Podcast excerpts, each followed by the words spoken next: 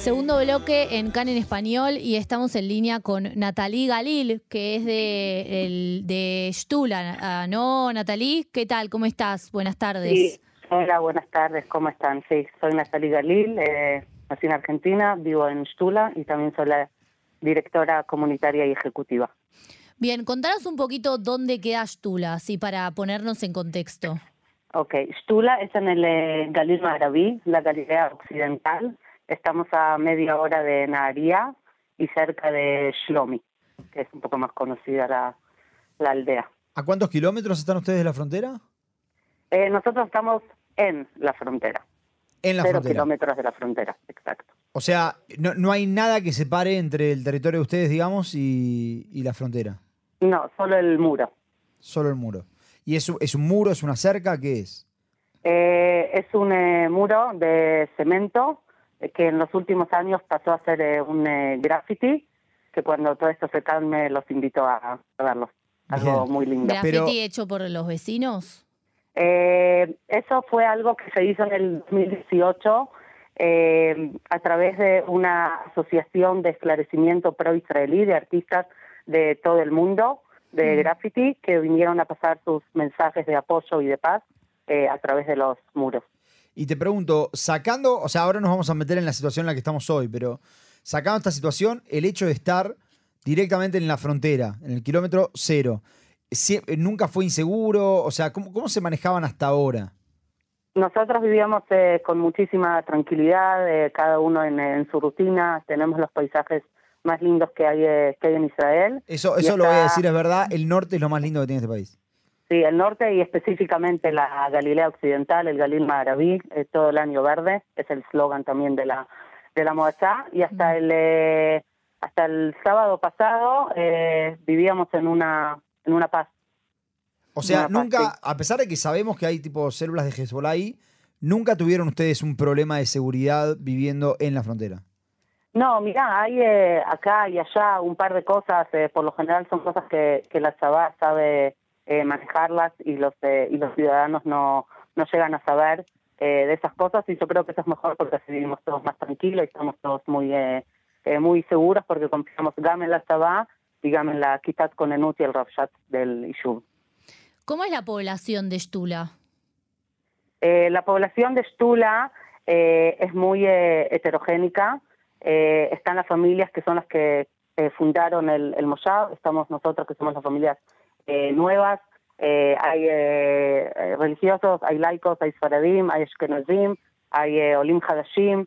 Realmente tenemos eh, tenemos de todo y es un gran placer poder vivir ahí. Contanos un poco, contanos un poco lo que, lo que están viviendo ustedes desde, desde el comienzo de la semana pasada. Eh, bueno, estamos viviendo eh, momentos eh, bastante duros desde que empezó todo esto en el, en el sur. Eh, todos sabíamos que era cuestión de tiempo de que esto eh, llegue al norte y Hezbollah quiera ser parte eh, de todo esto. Eh, desde el sábado al mediodía, eh, mi marido, que está en la Kitat Konenut, recibió el, el Tab Shmone, fue uno de los primeros en recibir Tab Shmone, toda la Kitat ¿Querés Konenut. contar qué significa eso para la gente que nos escucha?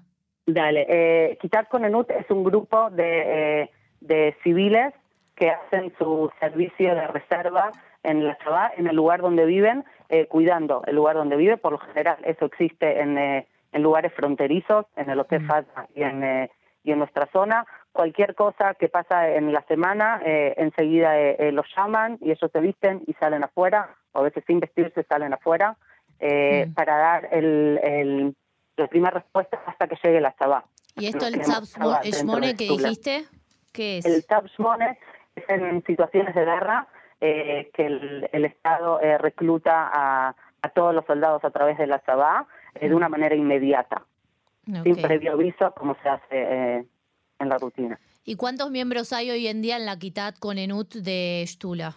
En la Kitat Konenut eh, son eh, 22 personas, eh, más o menos. En esta última semana eh, se recibieron eh, más armas y pudimos eh, juntar un poco más de personas a la, a la Kitat Konenut, así que eran 20, ahora estamos en 25 más o menos. ¿Y cuál, cuál es la, la- la situación, por lo menos, que ustedes les transmiten? Porque hay, hay ataques cada tanto, vemos cohetes, vemos morteros, vemos tensión. Sí, la, la situación en estos últimos días es muy tensa. Es más, desde el domingo a la mañana, eh, muchísimas familias que empezaron a entender qué es lo que estaba, a ver eh, la sábado que ya el sábado de la noche estaba desplegada con muchísimas fuerzas dentro del ISU, tomaron la, la, propia decisión de, eh, de, desalojar el lugar, más que nada eh, familias con hijos pequeños.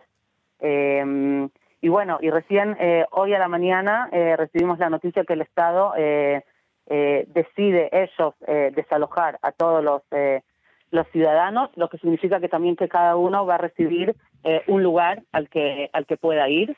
Esto es eh, bien nuevo de, de, hoy de la mañana y toda la mañana estuve eh, junto con, eh, eh, con el grupo del Chaji, que el Chaji es un grupo de eh, ciudadanos que opera en eh, situaciones de guerra o emergencias distintas. Estamos mm. todos trabajando para llevar a todas las personas de Stula que puedan estar juntas en el mismo lugar a donde el Estado nos quiere retirar. ¿A dónde, ¿A dónde están llevando a la gente de Stula en este momento? Bueno, esa es la información que todavía eh, no tenemos. Eh, a la una cerramos más o menos la, eh, la lista, mandamos toda la información de todos los ciudadanos con las edades, si alguno tiene necesidades especiales, y en estos momentos estamos todos esperando que nos digan eh, cuál es el destino. ¿Cuánta gente es la que debería ser evacuada ahora? Eh, en Stula viven más algo como 300 personas. Mm. Eh, las que están quedando ahora en Stula son más o menos 60 personas, cuando 30 de ellos son eh, Kitat con Enut y. Eh, te quiero preguntar, el, la, la, el norte está preparado para una, para, una, para una guerra o para una situación de seguridad muy complicada? Digo, a nivel Mamadi, eh, eh, refugios, me quiero decir, a nivel, este, no sé, preparación para evacuar personas, para trasladarlas a otros lados. ¿Están preparadas las comunidades que están allí en la frontera para esto? Eh, bueno, mira, a nivel de comunidad, eh, obviamente yo no soy de la Chava y no te puedo decir eh, a ese nivel, pero a nivel de comunidad, justamente nosotros eh, tres días antes de, de recibimos los mamadim. hay que saber que la gente que vive en Stula, que, que construyó Stula, ellos vivían en casas muy viejas que no tenían ningún tipo de mamad, eh, si bien nosotras, las familias que llegamos en los últimos 15 años, ya según eh, las leyes de construcción, es obligación construir un mamad, la mayor eh, eh cantidad de los de la población de Shula no tenía mamadim. Mamad, este digamos, es el cuarto el seguro. Claro, dentro, de seguro. Las, dentro de las casas. Dentro de las casas no había, había lo que son niklasim externos en el Ishub. hace dos años la operación eh, Magen Chafón eh, salió eh, y empezaron a, construir. Stula fue el primer eh, moshav de nuestra zona en el que lo construyó Mamadim y como les dije antes, el, tres días antes de Sukkot, o sea, diez días antes de que todo esto empiece, eh, los, la, la, población recibió eh, cada uno su, eh, su mamá con las puertas, con las ventanas. Fue un, un proceso que tomó como eh, un año y medio la construcción eh, y bueno, gracias a Dios a ese nivel puedo decir que, que los eh, la población de Stula eh, estaba segura. Y a nivel, tenía donde y a, y a, nivel de, de, de, o sea, ¿podría pasar lo que pasó en el sur, en el norte? Digo, el tema de la incursión. De terroristas, la infiltración de terroristas. Eh, bueno, lo que yo les quería decir justamente es que eh, el miedo de lo que pasó en el sur era un miedo que en los últimos tiempos eh, estaba muy hablado en, eh, en Stula y yo creo que cualquier residente de Israel pensaba que si eso pasaba iba a pasar justamente en el norte, no en el sur.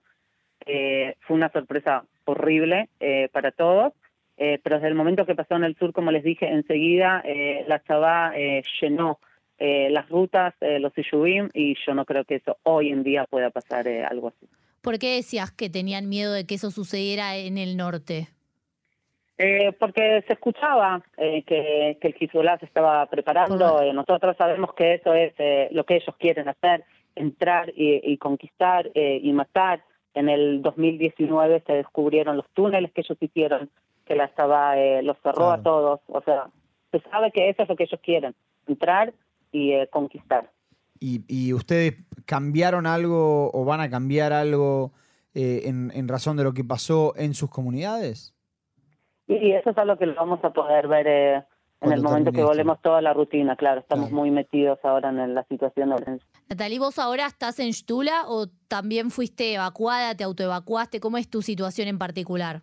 Eh, yo me autohuequé eh, la semana pasada porque tengo cinco hijos, eh, Mm. dos de ellos que son chiquitos, eh, y como soy directora, como les dije, comunitaria ejecutiva, y sabía que iba a tener que estar eh, eh, eh, alerta y dar respuestas eh, y ayudar en todo lo que pueda, preferí salir para que los chicos estén en un lugar tranquilo, pero si bien nosotros salimos, como todos dicen, yo estoy, la gente piensa que estoy ahí, o sea, estoy, mi cabeza está ahí, todo lo que hago es para ahí, así que es como si estuviera ahí, aunque no lo estoy físicamente. Claro, ok. Bueno, Natalie, muchas gracias por estar con nosotros esta tarde, por darnos su testimonio. Ojalá que puedan volver pronto a sus hogares y en paz.